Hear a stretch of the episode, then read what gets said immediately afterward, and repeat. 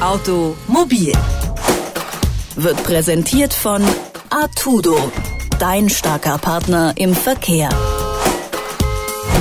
Na, das dürfte alle Wochenpendler freuen. Pünktlich zum Wochenende bringt Tief Emma überall nach Deutschland Schnee und Dauerfrost.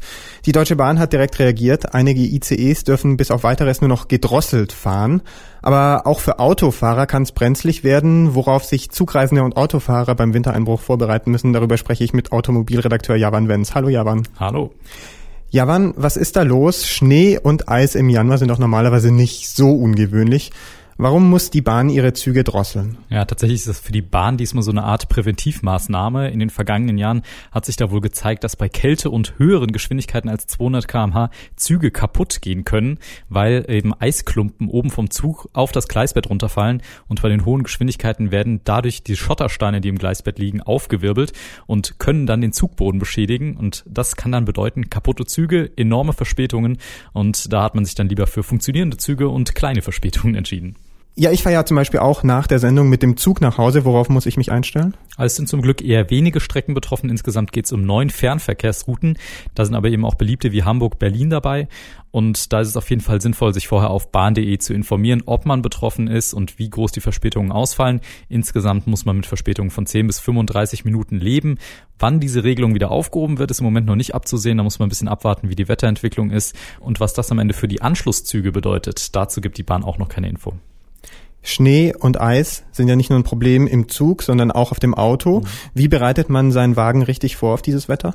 Ja, da ist tatsächlich ein bisschen mehr zu tun, als nur ein bisschen Eis zu kratzen. Frostschutzmittel ist so ein Klassiker. Das sollte auf jeden Fall ins Scheibenwischwasser und gerade was die Sicht und Schnee auf dem Autodach zum Beispiel angeht, da verschätzen sich auch immer noch viele. Das Wichtigste dazu hat mir Johannes Boos vom ADAC am Telefon erklärt. Sie müssen nicht nur das Guckloch sozusagen das bekannte Freiräumen, sondern die gesamten Scheiben. Weil nur mit dem Guckloch können Sie zwar gerade ausgucken, aber Sie haben eben nicht diese Rundumsicht, die Sie brauchen für eine sichere Teilnahme am Straßenverkehr.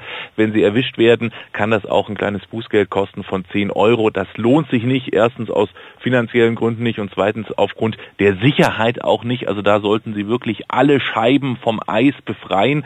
Ganz wichtig auch, dass Sie den Schnee oben abbürsten vom Auto, dass da sozusagen nichts runterfällt, beispielsweise bei Bremsmanövern Ihnen vorne wiederum auf die Scheibe und dass Sie auch entsprechend alle Signalleuchten, also alle Lampen auch ähm, Lichter leuchten vom Schnee und vom Eis befreit haben, dass sie eben verkehrstüchtig am Straßenverkehr teilnehmen können.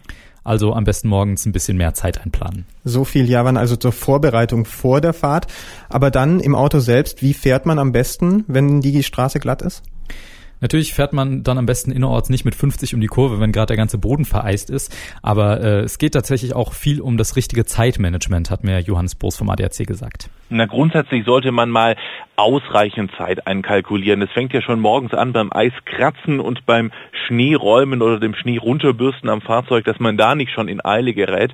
Weil wenn man dann natürlich unter Zeitdruck steht, dann neigt man natürlich auch dazu, entsprechend Fehler von anderen Verkehrsteilnehmern weniger zu tolerieren. Und das führt dann eben zu Aggressivität im Straßenverkehr. Und das kann man tatsächlich bei winterlichen Straßenverhältnissen gar nicht gebrauchen. Das heißt, unser Tipp, der oberste Tipp und das oberste Gebot lautet, ausreichend Zeit einkalkulieren, nicht nur für das Freiräumen des Autos, sondern dann auch für die Fahrt zur Arbeit.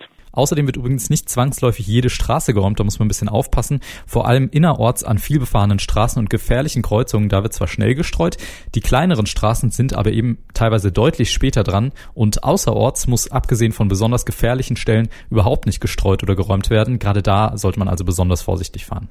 Der Winter kommt zurück nach Deutschland in den kommenden Tagen, worauf sich Zug- und Autofahrer jetzt einstellen müssen. Das hat uns mein Kollege Javan Wenz erklärt. Danke, Javan. Gerne. Automobil wird präsentiert von Artudo, dein starker Partner im Verkehr.